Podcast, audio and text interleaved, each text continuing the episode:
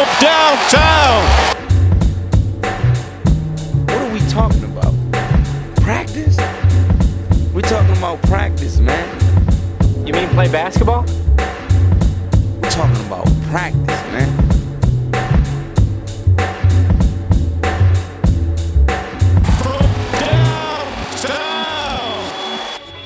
Hallo und herzlich willkommen zu From Downtown, einem NBA und Basketball Podcast. Wir glauben Folge 117, sind uns aber nicht so ganz sicher. Könnte passen, ansonsten seht ihr das mit Sicherheit gleich in der Überschrift. Das Besondere an dieser Folge heute ist, wir sitzen beide an einem Tisch mal wieder. Ja, wir haben es uns muckelig gemacht für die Norddeutschen und äh, haben natürlich viel Freude daran, in Persona äh, die Details aus der NBA zu besprechen. Äh, aber es gibt ein paar wichtige Dinge, die wir Ja. vor den Finals zu besprechen haben. Und das ist äh, ganz klar unsere grandiose Performance vorhin auf dem Court. Ähm, wir haben gesagt, wir hatten richtig feuchte Handgelenke und äh, da ist viel Trash durch die Gegend geflogen. Ja, wir, Auch Bälle. Bälle auch. Fäuste auch. Oder Backpfeifen eher, nicht Fäuste. Ellbogen aber. Angespitzte Hüften. Ja. Äh, das hat viel Spaß gemacht. Also wir haben zi- ziemlich viel rumgeflucht und so haben uns wenig bewegt.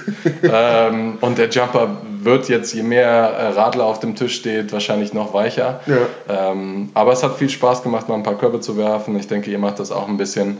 Äh, schockiert hat mich allerdings. Wir haben uns äh, einen, äh, einen Spieler, einen Vereinsspieler gesucht, mit dem wir gespielt haben. Vereinsspieler.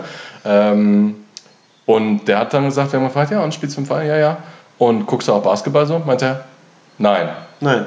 Hörst du unseren Podcast? Nein. Kennt er nicht. Das war ziemlich enttäuschend.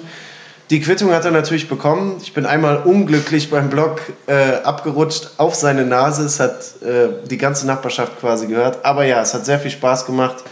Ungefähr so 50 bis 60 Moving Screens habe ich gesehen zwischendurch. Aber ich glaube, am Ende, wenn man alle Spiele zusammenzählt, würde ich meinen, wir sind als Sieger vom Platz gegangen. Ja, auch wir haben das entscheidende Spiel gewonnen. Ja. Ähm, du hast einmal zwei Bewegungen mit einem kleinen Headfake im Post gemacht. Ich rufe sofort, ich komme hinten angerufen, ruf, Hakim, Hakim. Und Sex. Einmal gab es Sex. Ja, also Ja. war großartig, hat echt viel Spaß gemacht Ja. und ich denke, Man muss dabei gewesen sein auch. Man muss dabei gewesen sein. Aber ähm, ja, abseits des Freiplatzes, äh, ungleich des externen Spielers, den wir uns rangeguckt, äh, rangeholt haben für das Spiel gerade, haben wir natürlich Basketball geguckt. Jetzt ist die Frage, ob wir das Feld von hinten nochmal aufrollen sollen und über die Conference Finals noch fünf Minütchen sprechen wollen oder ob wir direkt in die Finals einsteigen. Ich würde sagen, zwei, drei Sätze können wir schon noch zu den beiden Spiel 7 Serien verlieren, oder? Ja, absolut. Äh, Wir sind natürlich dafür bekannt, dass wir immer ein bisschen zu spät äh, Ein bisschen ist dran sind und dann retroperspektivisch die, die Sache betrachten. Aber ich denke, es ist schon wichtig. Wir haben schon viel gequatscht eben, dauernd Themen gewechselt und ähm, fangen wir vielleicht damit mal an. Wir haben über Chris Pauls Legacy so ein bisschen gesprochen. Das ist Mhm. eine sehr interessante Thematik, die, glaube ich, äh, doch auch relevant ist. Nicht unbedingt so sehr natürlich für den Ausgang der Finalserie jetzt, ähm, aber für die Houston Rockets auch perspektivisch. Da gibt es nämlich einige Entscheidungen mit dieser Niederlage in Game 7, die ja unglücklich war, ohne Chris Paul. Äh, entweder ist er verletzt oder unglücklich. ähm, wird sich wahrscheinlich ähm, ja, die ein oder andere schwierige Entscheidung auftun im Front Office der Houston Rockets. Ja, das glaube ich auch. Also äh, ich finde es immer noch überraschend, dass nach all den Jahren NBA, die Chris Paul jetzt auf dem Buckel hat, dass seine ersten Western Conference Finals oder, überhaupt Finals ähm, waren, in denen er gespielt hat. Ähm, ja, du hast es gerade schon gesagt, er konnte das Spiel nicht mitmachen. Ich glaube, Oberschenkelverletzung oder so ist auch nicht das erste Mal, dass das in entscheidenden Spielen in den Playoffs passiert ist. Ja, und jetzt steht, äh, bevor wir vielleicht gleich über das Spiel reden, zu Chris Paul, jetzt steht die Vertragsverlängerung an. Und ähm, ich hatte dir gerade gesagt, er ist äh, Spiel, äh, Vorsitzender der Spielervereinigung sozusagen oder Spielergewerkschaft vielmehr in der NBA. Das heißt, ein Paycut, glaube ich, spielt für ihn oder eher spielt für ihn keine Rolle, würde ich mal sagen. Andererseits wäre natürlich ein Fünfjahresvertrag, der er, den er in der Lage wäre zu unterzeichnen für ungefähr 200 Millionen, spätestens in ein, zwei Jahren für die Houston Rockets das Todesurteil, weil das gleichbedeutend wäre mit was, 38 Millionen oder so, die dann da irgendwann auf der Uhr stehen. Äh, für die Houston Rockets hoffe ich nicht, dass es dazu kommt. Ja, aber man ist natürlich in der Zwickmühle. Ich glaube schon, dass das so ein Gentleman 2 plus 1 äh, Vertrag sein wird, ähm, in, äh, im dreistelligen Millionenbereich schon. Das wird wehtun, aber zumindest nicht ganz so langfristig. Ich glaube, es ist, äh, gibt keine große Alternative dazu. Man hat gesehen, dass es auch in den Playoffs wesentlich effizienter zugeht. Er ist äh, nicht so sehr der Spielmacher, wie wir ihn vielleicht äh, sahen, als äh, diese Akquisition an ähm, mhm. die Verpflichtung von der Bühne ging. Viel abseits des Balls, aber eben für die paar Minuten, wo dann James Harden sitzt, ist es halt essentiell wichtig. Ne? Da wurden äh, die Rockets natürlich ziemlich zerstört. Und äh, ja, wird spannend sein zu sehen, wie sich das entwickelt. Clint Capella hat ja gezeigt, dass er wirklich ein integraler Bestandteil von einer erfolgreichen Mannschaft sein kann. Ähm, da würde ich ehrlich gesagt eher die Priorität drauf sehen, weil wir, wir wissen, ist natürlich äh, ein Big Man unterm Korb, äh, der noch Pick and Roll gut laufen kann, mhm. essentiell wichtig. Ja, ich würde bei Chris Paul noch hinzufügen, dass er aus einem letztjährigen absoluten Defense-Katastrophenteam der Houston Rockets eine wenigstens passable Defense in diesem Jahr gemacht hat und um mal auf das Spiel 7 zurückzukommen, ich kann mir schwer vorstellen, dass Chris Paul ist, auch wenn er nicht mehr der Spielmacher ist, der in den vergangenen Jahren war, ähm, dass er es zugelassen hätte, dass die Rockets, und das ist für mich das Unverständlichste an diesem Spiel gewesen, einfach die zweite Halbzeit lang nur noch Dreier schießen. In der ersten Halbzeit haben sie wunderbar verteidigt gegen die Golden State Warriors, sind zum Korb gezogen, offensive Rebounds, PJ Tucker gefühlt drei Meter kleiner als Kevin Durant, ähm, hat den ein oder anderen Offensiv-Rebound sogar geholt. Kann mich noch erinnern vor der Serie, dass du gesagt hast, dass Offensiv-Rebounds äh, over-under bei, bei Capella mit entscheidend sein könnten. So war es auch in der ersten Halbzeit. Und dann völlig unverständlicherweise wird nur noch von draußen geballert in der zweiten Halbzeit. Und was haben sie geworfen? Ich glaube insgesamt irgendwie 5 von 40. 7 von 44. 7 von 44, überlegt 15 Prozent. Das heißt also, wenn sie immer noch schlecht, aber halbwegs passabel 30% geschossen ja. hätten, wäre das Spiel 7 auf jeden Fall nach Houston gegangen. Ja. Ich kann mir, wie gesagt, um den Turn nochmal zu schaffen, kann mir nicht vorstellen, dass Chris Paul mit all seiner Ruhe und Erfahrung das zugelassen hätte. Ich denke, er hätte die ein oder andere Possession verlangsamt, vielleicht seine Midrange-Jumper, die immer noch sitzen, äh, irgendwie als Waffe eingesetzt. Das war schon bitter mit anzusehen. Und dann, wenn, wenn du, was, was war es, 7 von? 44. 7 von 44 schießt, äh, in keinem Universum wirst du damit gegen die Golden State Warriors gewinnen. Ja, James Harden 2 von 13, äh, Eric Gordon 2 von 12, Trevor Ariza 0 von 9. Ähm, das ist natürlich bitter. Äh, du musst natürlich deinen Spielstil runterspielen. Ich bin jetzt nicht unbedingt dafür, dass man komplett davon äh, äh, davon weggeht. Äh, ich glaube, du musst tatsächlich auch in einem Game 7 weiter werfen. Ähm, deshalb störe ich mich. Jetzt ist natürlich eine Katastrophe, aber klar, du musst weiter schießen, wenn du Trevor Ariza bist. Ähm, das ist dann wirklich ein singuläres Game und nicht vielmehr irgendwie eine Series-Statistik. Mhm. Ähm, aber dass dann so viel daneben geballert wird, ich habe ohnehin, äh, mich hat es ein bisschen gestört, dass sie häufig nur zum Switch gegangen sind und nicht den Pick and Roll durch äh, praktiziert haben. Das ist eine Sache, die ähm, super häufig wirklich einfach nur gelaufen ist, damit man danach nochmal ein paar Schritte zurückgeht und mhm. ISO hat äh, mit dem Switch, den man wollte. Das ist mir ein bisschen zu viel. Das macht natürlich Golden State auch. Die sind aber, aber trotzdem nochmal ein bisschen variabler, zumindest was äh, die Anzahl der Spielgestalter betrifft. Insofern haben sie da sicherlich ähm, ja, ähm, eine super Gelegenheit, wirklich den, den Stempel auf die Saison drauf zu drücken, dann abgegeben. Andererseits die Warriors, ich glaube, du hast einen Tweet abgefeuert, äh, anderthalb Minuten reichen oder ein gutes Viertel reicht und das war, glaube ich, das dritte Viertel, dritte Viertel ja. wo sie äh, halt wirklich nochmal viel, viel schneller den Ball getrieben haben und äh, den Pace erhöht haben und wenn dann halt zwei, drei, vier äh, Schüsse sitzen, dann wird es halt super schwierig, aus dem Loch rauszukriechen. Das hat mich ein bisschen erinnert an die, an die Heatles, die Miami Heat Heat so 2011, 2012. Da war es nämlich auch immer das dritte Viertel, wo man immer gesagt hat, du brauchst mindestens ein 10-Punkte-Kissen, um das dritte Viertel zu überstehen. Und so ähnlich sieht es bei den Warriors auch aus. Wenn du ihnen dann diese 5, 6 Minuten gibst und ähm, Clay und Steph dann so halbwegs freie Würfe haben oder eben Durant, ähm, das ist schon wahnwitzig, diese drei überhaupt aufzuzählen in einem Team nach wie vor dann wird es unheimlich schwierig, gerade wenn du, wenn du dann als Houston Rockets Team Dreier schießt mit langen Rebounds, die Bälle prallen lang ab. Das heißt, Golden State, äh, Golden State geht sofort in die Transition und da ist kein Team gefährlicher als sie. Aber vielleicht noch ein Satz dazu. Findest du auch, dass so wie die zweite Halbzeit abgelaufen ist, dass das wieder mal ein Fleck auf der Weste, die ohnehin schon beschmutzt ist, von Mike D'Antoni ist? ich Ähm, hatte, vielleicht ganz kurz, ich hatte das Gefühl, er hat keinen Plan B. Ja, es ist interessant, dass du das sagst, weil ich äh, mir gerade nochmal das äh, Spiel 6 ein bisschen angucke und da ähm, eigentlich sehe, dass das Spiel sehr schnell aus der Hand gegeben wurde und dann wurde auch ähm, nicht wirklich große Gegenwehr geleistet. Und Ja. für mich ist es überraschend dann zu sehen, okay, das Spiel wurde was im zweiten, dritten Viertel abgehakt. Äh, und dann dachte ich, okay, du hakst es ab, um zu schonen und aber eben auch ein bisschen vorzubereiten, zu gucken, was sind äh, potenzielle Situationen, in die du im Game 7 kommst. Das war offen, äh, offensichtlich nicht der Fall. Die, äh, sag ich mal, mh, das Scheme, was sie laufen, ist äh, ein Stiefel, der runtergespielt wurde und da kam nicht viel anderes. Ich weiß jetzt nicht, ob ich so weit gehen würde, dass der Coach oder dass es äh, zercoacht worden ist und dass man das Spiel da abgegeben hat. Aber eine fehlende Variabilität ist auf jeden Fall natürlich da. Aber das ist halt äh, Murray Ball. Ja. Wollen wir über das zweite Spiel 7 sprechen? Boston gegen, gegen Cleveland. Ähm, was mich ja persönlich ziemlich geärgert hat, ich hätte mir schon, ich hätte mir richtig gewünscht, dass Boston weiterkommt. Ich finde, Boston ist auch als New York-Fan eigentlich ein Rivale, aber das, ich meine, wenn man so wenig gegeneinander spielt und die Knicks eigentlich nie Playoffs spielen, kann man da nicht richtig von Rivalität reden, aber mir ist dieses Boston-Team irgendwie in den Playoffs ein bisschen ans Herz gewachsen, gerade auch durch die ganzen Verletzten. Jason Tatum, unfassbare Playoffs gespielt, mit welcher Ruhe, was für Klatschwürfe er da reinge, äh, reingebraten hat, genau wie Jalen Brown. Ähm, irgendwie so durch die Bank weg fand ich das, das Team von den Boston Celtics echt schön anzugucken. Nur dann in Spiel 7 die, diese Narrative in den Playoffs, wo schon fast gesagt worden ist, naja, braucht man Kyrie Irving eigentlich so dringend, ne, mit Scary Terry und bla bla bla. Was hat er geworfen? Zwei von irgendwas, zwei von, zwei von 14. Das ist dann halt so eine Sache, wo sich dann doch zeigt, wer für ein Spiel 7 gemacht ist und wer nicht, glaube ich.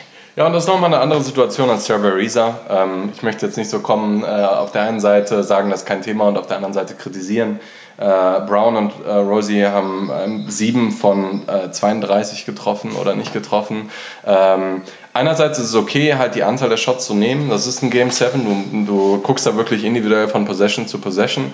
Gleichzeitig äh, ist das natürlich aber eine andere Situation, als wenn du einen Spot-Up-Shooter hast. Und was ganz klar in dem Game 7 war, die Pace war niedrig. Äh, du musst ein bisschen effizienter mit deinen Possessions umgehen und äh, da kommt es natürlich handy, wenn du jemand hast, der gut seinen eigenen Schuss kreieren kann und das war an dem Tag tatsächlich überhaupt nicht der Fall, bis auf Jason, äh, bis auf Jason Tatum, der wirklich mal wieder total äh, ja, äh, kaltblütig im Prinzip zu Werk ging. Also da muss man schon sagen, da sieht man einige Shades von Paul Pierce mit dabei, das Voll. Midrange-Game, äh, super schneller Crossover. Also er hat natürlich nochmal mehr Athletik, äh, sogar als ein junger Paul Pierce. Ähm, das war wirklich so ein bisschen die Storyline der Boston Celtics in, in, in dieser Playoff-Runde. Und wie Ähm, jung der ist. Ich habe irgendwie so ein, bei, bei Bleacher Report oder so stand das, das letzte Mal, als LeBron nicht in den Finals gestanden hat, war Tatum 13 oder so. Ja. Das ist total verrückt. Also, Ja, ein bisschen schade. Ähm, da, ich habe ich hab äh, tatsächlich Gordon Hayward gesehen an der Seitenlinie. Ich habe mich gefragt, ob er sich nicht vielleicht sogar ein bisschen freut, dass es nicht in die Finals geht, weil dann der Druck natürlich wesentlich größer wäre nächstes Jahr. Äh, ist eine vertane Chance. Wenn du einmal so weit kommst, musst du es natürlich versuchen. Aber ich glaube schon, dass äh, Irving und, und Hayward da sagen, okay, ich, Ich bin glaube auch. froh, wenn die ganzen jungen Wilden hier nicht äh, direkt den Laden äh, übernehmen, sondern wir halt dann äh, den nächsten Schritt machen im nächsten Jahr. Vertane Chance ist es natürlich. Du hast äh, nur ein limitiertes Window of Opportunity, aber das ist natürlich riesig weit offen für die Celtics mit äh, diesem Stock, was sie ja, haben. ich glaube, über die Zukunft der Celtics braucht man sich mit dem Kader und mit den gefühlt 87 Picks, die irgendwie alle Lottery-Picks sein werden, aus Memphis, aus Phoenix, von den Clippers und so weiter und so fort. Also, ähm, Miami haben sie, glaube ich, auch noch einen. Da braucht man sich keine großen Sorgen zu machen. Aber du sagst es, Garantien gibt es in der NBA sowieso nicht. Deswegen einmal ein Spiel 7 in den Conference Finals sollte man nicht leichtfertig hergeben. Leichtfertig haben sie es auch nicht abgegeben, aber ich glaube, mit mindestens mit Kyrie wäre das eine andere Nummer geworden. Kann ich mir vorstellen. Denn das Cleveland-Team, auf das wir jetzt gleich zu sprechen kommen, ist außer LeBron wirklich Schrott. Ja, interessante Storyline da übrigens, dass ähm, Tyron Lue wahrscheinlich zwei Dinge den Job gesaved haben dieses Jahr in den Playoffs und das ist, äh, dass er Tristan Thompson aufgestellt hat. So limitiert er natürlich auch ist. Äh, wir haben vorhin ein bisschen gescherzt und haben auch da über Larry Nance gesprochen, den ich einen Poor Man's Tristan Thompson genannt habe. Das war, äh, glaube ich, sowohl passend als Was auch traurig. absolut Tiefgarage ist. Genau, ähm, aber Tristan Thompson hat tatsächlich mehr Stabilität reingebracht. In den ersten Runden in Indiana hat er fast gar nicht gespielt. Klar, Matchup abhängig teilweise auch, aber ähm, das ist wohl ein bisschen die Verteidigung, insbesondere in der Verteidigung, äh, ja, so ein bisschen die Stabilität, die ihm gefehlt hatte. Ähm, das ist nie, nie schön und immer hässlich, aber effizient. Ja. Ähm, und ich glaube, das haben sie gebraucht. Interessant ist, dass eben Jeff Green tatsächlich sich komplett in die Rotation gespielt hat. Das wird interessant auch zu sehen, inwieweit das nicht ein Manko sein wird in den Finals. Ähm, weil ich glaube, wenn du soweit bist, auf den Journeyman Jeff Green äh, zu vertrauen, Pure Verzweiflung. ist das sehr schwierig. In dem Spiel, im Game 7, hat er tatsächlich äh, einige Schüsse getroffen und auch in der äh, Phase, wo LeBron ein bisschen, äh, sag ich mal, Halbgas geben musste, ähm, hat er gezeigt, dass er ein bisschen dir das schultern kann. Äh, Kevin Love hat ja auch nicht gespielt, glaube ich. Ja, er hatte ja die, ähm, die Gönner-Shit. Ja, ja, genau. Ja, ja, und richtig. äh, das war natürlich immens wichtig, weil LeBron, wir haben eben ein bisschen geflaxt, halt auch ganz entspannt 48 Minuten gespielt hat. Schon wieder. Aber, ähm, ups, ist der, nee, es läuft noch weiter. Ähm, was wollte ich jetzt sagen? Nein, mit Tristan Thompson hast du absolut recht. Ich meine, Boston fehlt natürlich auch ein Rebounder, der da mitgehen kann. Al Horford ist nicht der stärkste Rebounder, nie gewesen. Aaron Baines, da sollte Tristan Thompson doch die Oberhand behalten. Ähm, er stellt gute Screens, die LeBron ein ums andere Mal ausgenutzt hat, weil LeBron mittlerweile seit, ich sag mal, zwei Jahren eigentlich mindestens 50% seiner Schüsse sind Jumper oder Fadeaways, die er mittlerweile macht und die kommen zumeist von Screens von Tristan Thompson. Ähm, und zu Jeff Green, das ist der Mangel an Alternativen.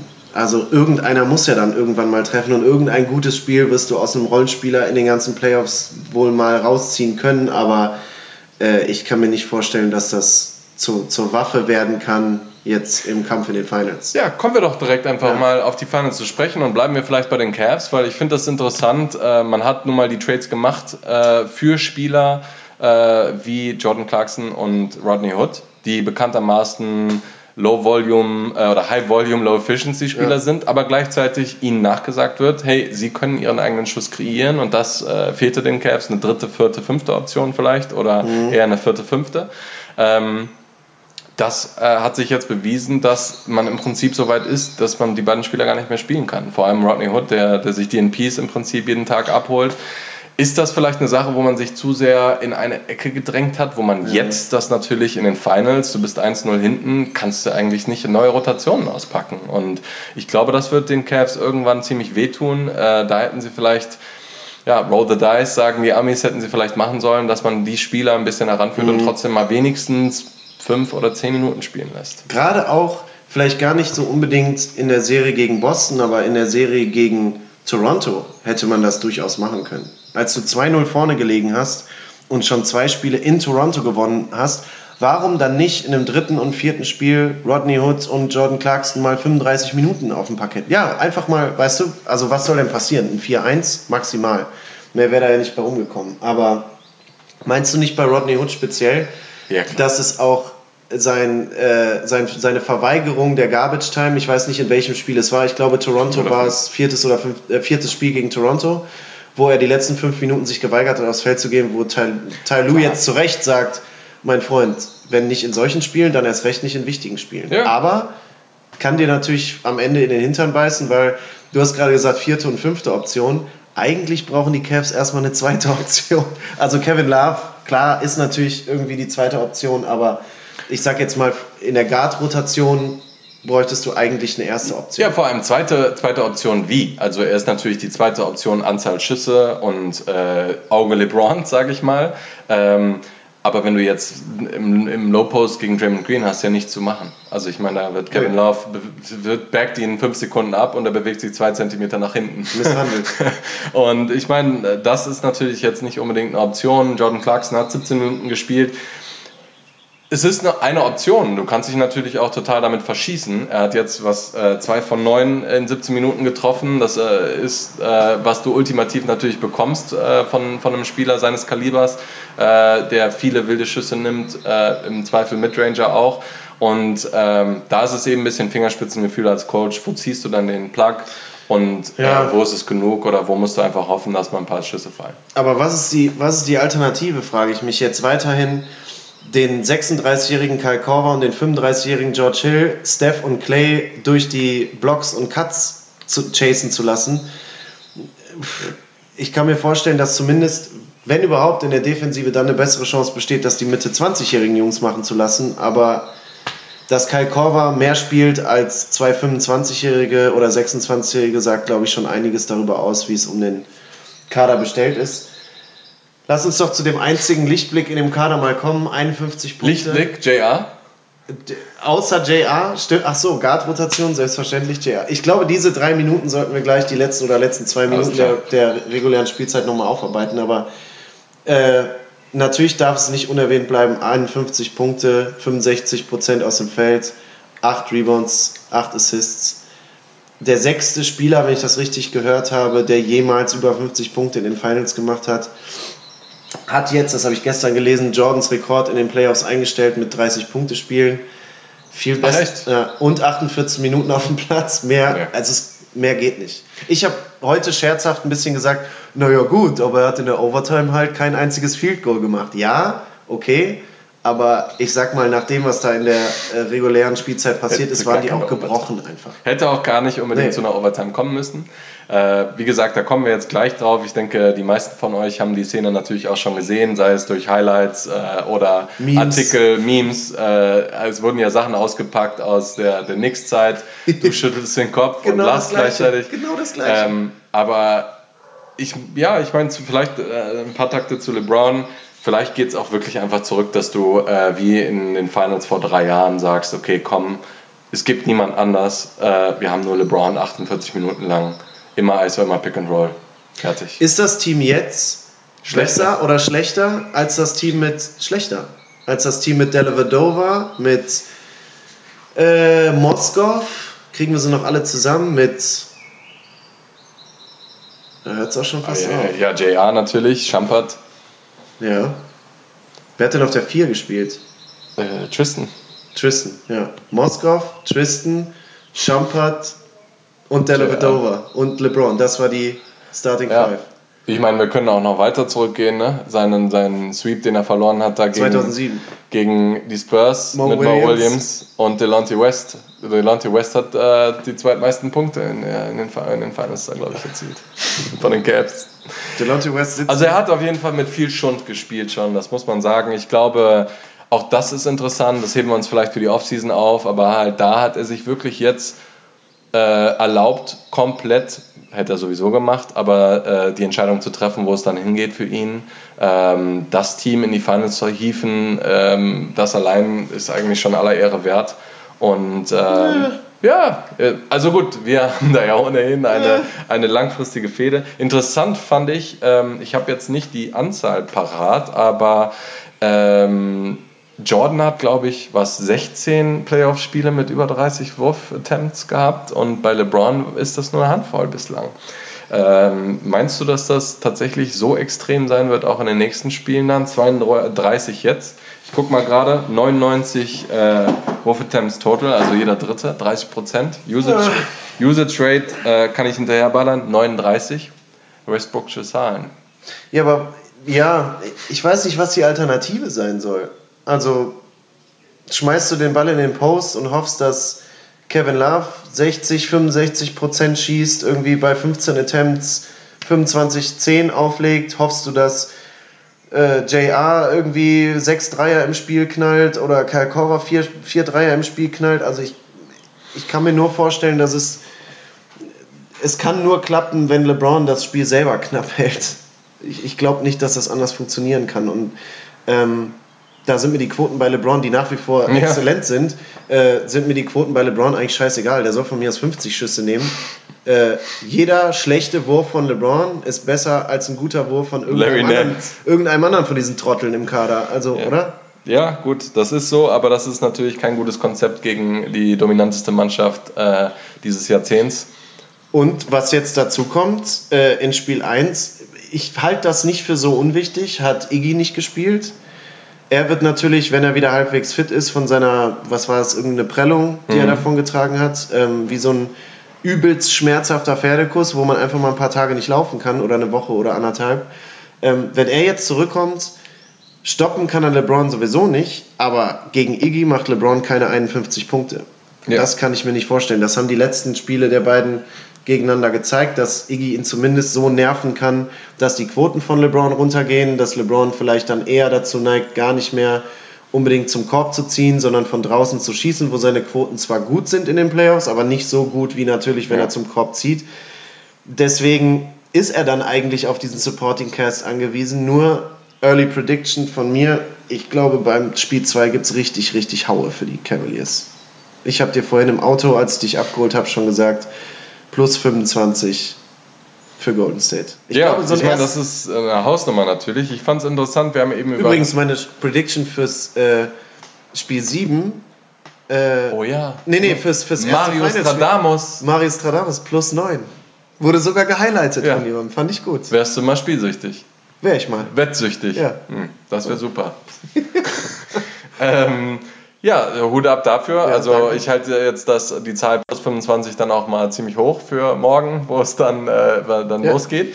Ähm, wir haben über Schachzüge gesprochen, eben bei Houston. Ich fand es interessant, ähm, dass ähm, Tristan Thompson gekontert worden ist mit einigen großen Lineups äh, von äh, den Warriors, dass sie Kevin Looney gespielt haben. My Boy äh, Jordan Bell hat auch zwölf Javel McGee hat 5 Minuten gespielt. oder so gekriegt. ähm, dass man da tatsächlich versucht, hey, 100% Box-out und äh, Ja. wir haben wenig Possessions, es soll da keine äh, extra Possessions an die Cavs geben oder sogar Easy Buckets. Das wäre natürlich eigentlich das, was die Cavs Ja. unbedingt brauchen, Transition und, und Putbacks, Second äh, Chance Points. Nothing easy. Und äh, ja, dann haben sie tatsächlich einfach mal ein bisschen die großen Jungs äh, aufgestellt und gesagt, hier, 100% Box-out. Holt euch, das drei, ist alles, was du holt euch machst. drei Fouls ab, ist völlig egal. Hauptsache Wirklich? keine Offensiv Vorne machst du eh gar nichts. Ja, geh Pick, weg. Picks und Box-out. Geh weg aus dem Weg. Ja, ja. 25 Minuten lang. Ja. Ähm, und ja, ich weiß, wie gesagt, nicht, das ist natürlich eine sehr effiziente Art und Weise äh, zu spielen. So kann Draymond Green auch komplett ähm, gegen Kevin Love spielen und äh, teilweise dann eben noch aushelfen. Und ich glaube, das ist äh, eigentlich ein sehr erfolgsversprechendes Rezept. Mhm. Wenn wir mal auf die, wirklich mal auf die letzten Minuten dieser, der regulären Spielzeit gucken, also natürlich, ihr habt das alles gesehen, das war natürlich ein Brainfart von JR, rauszulaufen bei, bei Gleichstand nur noch 5 Sekunden auf der Uhr, äh, anstatt bei, nach dem Offensivrebound, äh, den er geholt hat gegen Kevin Durant. Zu Kevin Durant möchte ich gleich auch noch einen Satz sagen. Ähm, da nicht einfach ein Layup zu versuchen, einen Foul zu ziehen, einen Pumpfake zu machen, Headfake, irgendwas zu machen, aber nicht Richtung Mittellinie zu laufen. Interessanterweise hat er auf der Pressekonferenz gesagt, er wusste, dass das Spiel im Gleichstand ist. Wenn man aber so halb, ähm, man muss kein Lippenleser sein, um nach dem Spiel die Sekunde nachdem, äh, nachdem das passiert ist zwischen LeBron und J.R. Smith, war ganz klar, dass er gesagt hat, I thought we were ahead oder sowas. Also er, weil LeBron ihn angeguckt hat, what the fuck ist da gerade passiert?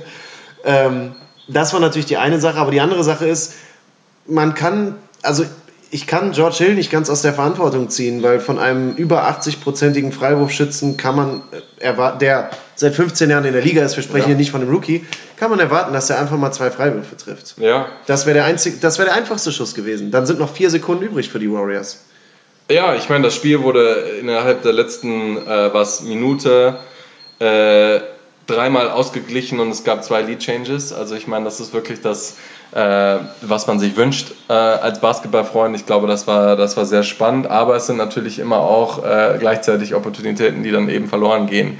Und ähm, du hast de- den, den äh, vermeintlichen Charge angesprochen mit LeBron. Ähm, das war natürlich eine fragwürdige Situation. Ich fand es richtig, dass da natürlich zum, zum TV-Screen gegangen worden ist. Ich finde, wir müssen auf jeden Fall diese Sachen nutzen. Äh, die Technik ähm, und, und das Regelwerk äh, erlaubt das ja ohnehin. Insofern einfacher macht es die Entscheidung natürlich trotzdem nicht, aber es waren einige 50-50 Entscheidungen auf jeden Fall dabei. Also das ist, glaube ich, auch, ich fand auch nach wie vor ist dieser, dieser Call nicht eindeutig. Ich hätte auch dazu tendiert, das hatte ich dir vorhin auch gesagt, ich hätte dazu tendiert, ähm, Blocking Foul zu pfeifen, weil ich finde, dass LeBron noch in der Bewegung war. Er stand nicht, weil erst war die Diskussion, befindet er sich in der quasi Zone oder nicht? Nein, hat er sich nicht befunden. Fand aber, er hat doch noch einen Schritt zur Seite gemacht zu Kevin Durant, der dann quasi von zwei Spielern, ich glaube der andere war Tristan Thompson, in die Zange genommen worden ist. Hätte ich aber dann, ich, ich weiß nicht, ob ich dann meine Entscheidung revidiert hätte, weil so eindeutig war es dann nicht. Aber sei es drum, äh, Kevin Durant hat die beiden gemacht. Zu Kevin Durant vielleicht noch ein Satz.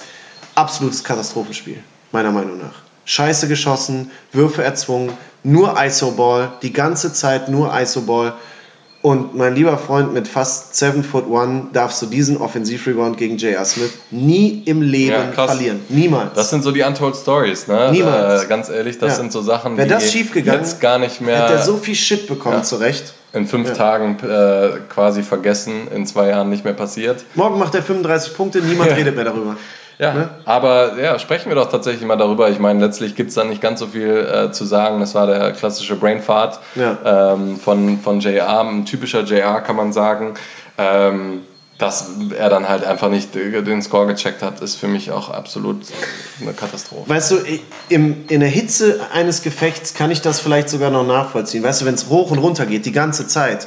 Aber bei einem Freiwurf, stehendes Vier Spiel, Sekunden. stehendes Spiel, noch vier Sekunden. Alle haben Zeit, auf die Anzeigetafel zu gucken. Der erste Freiwurf geht rein. Spätestens nach dem ersten Freiwurf guckst du doch hoch, wie der, wie der Score jetzt ist, nachdem der Freiwurf getroffen worden ist, oder nicht? Also wenn du es nicht weißt, wie es steht, dann guckst du doch dann hoch, hast immer noch, was, 20 Sekunden Zeit, bis der zweite ausgeführt wird, um kurz zu gucken, ha, unentschieden.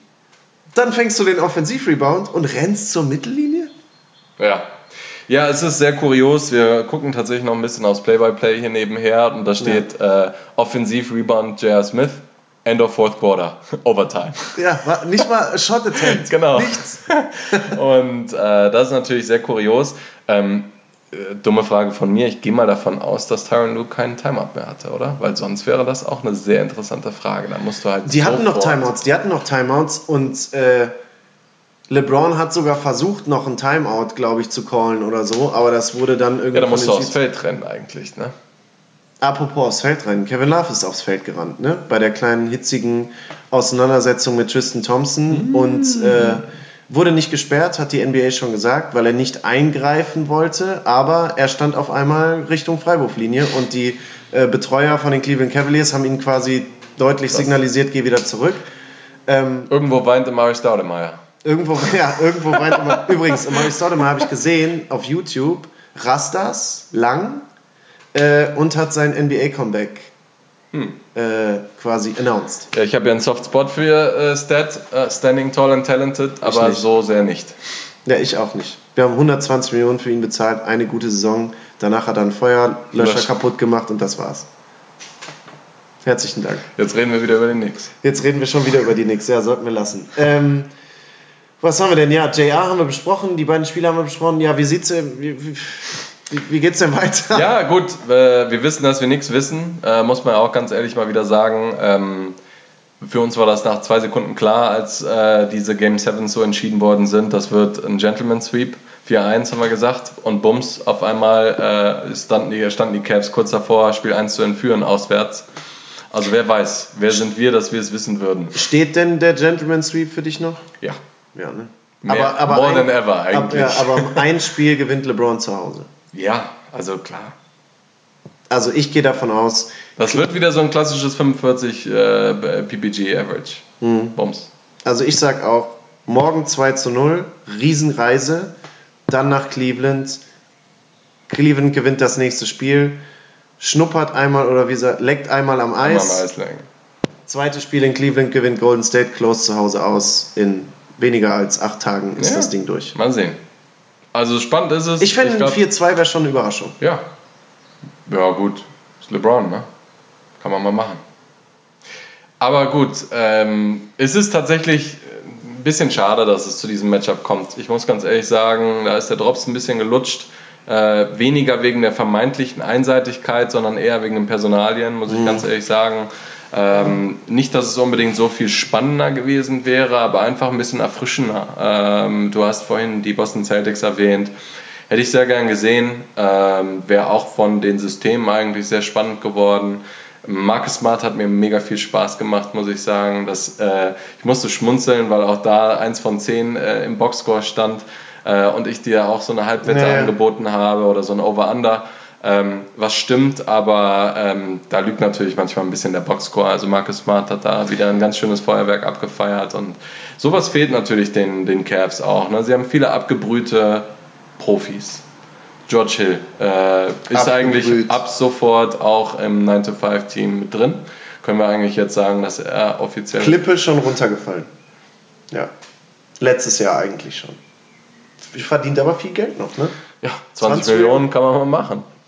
Ich glaube, LeBron hätte sich die Houston Rockets gewünscht, weil ich denke, mit einem angeschlagenen Chris Paul und James Harden hätte LeBron gerne genommen. Ja, und Maury Ball. Ja, kann ich mir vorstellen. Ähm, ja, das wäre eine interessante Serie geworden. Ich habe noch eine Sache, die, ich weiß nicht, wenn wir mit den Finals durch sind quasi, Ja. ähm, ich würde gerne Stinker der Woche ver- vergeben. Weiß- du der nicht JR ist? Ja. Ähm, Nochmal ein Lowlight, äh, ein bisschen was zum Schmunzeln. Äh, es gibt mal wieder mal schönen Gossip. Äh, und dieses Mal betrifft es die Philadelphia 76ers. Ich weiß nicht, ob du es mitbekommen hast. Oh, ja, ja. Der Stinker der Woche geht an, äh, ich glaube, wie schimpft er sich? President of Basketball Operations. Operations. Ähm, Coangelo. Brian Colangelo. Und äh, was er gemacht hat, ich, äh, ich fasse das nochmal kurz zusammen. Ich habe nur Überschriften gelesen. Ja, ich er hat ähm, mehrere Twitter-Accounts, die er privat verfolgt, wo er aber tatsächlich seine eigenen Spieler beschimpft. Ähm, Das habe ich nicht gelesen. Ja. Ich dachte, der antwortet auf Beschimpfungen von Fans. er hat tatsächlich also mehrfach die Leute kritisiert mit diesen Ghost-Accounts, nenne ich sie. Seine. Leute. Ja, seine eigenen Spieler. Und auch Masai Ujiri, äh, was auch sehr witzig war, weil der quasi ja der Nachfolger von ihm ist in Toronto. Und äh, von anderen. Twitter-Accounts. Einen hat er dabei schon ähm, äh, quasi zugegeben, dass es seiner ist, so ein Ghost-Account quasi. Bei den anderen hat er jetzt so ein Statement gemacht, ja hier, er würde ja auch äh, Social Media benutzen, um ein bisschen zu monitoren und so, was totaler Schund Wofür ist. braucht man denn dafür einen anderen Also, Account, wenn man nur lesen will? Also ich äh, müsste das nochmal rausholen, aber es sind sehr, sehr witzige Äußerungen, ist die auch gar krass. nicht mal analytischer Natur sind, sondern eher so heißen, ja hier, äh, was für eine Wurfschwäche äh, denn hier Markel Falz hat und äh, was für ein Punk-Ass irgendwie der äh, Nerlens Noel war und so. Also es ist wirklich starker Tobak. Ähm, und da haben sich schon einige Spieler halt geäußert, dass sie gesagt haben, okay, das ist eigentlich, äh, dass das Kind in den Brunnen gefallen Ja, weg vom und das war's.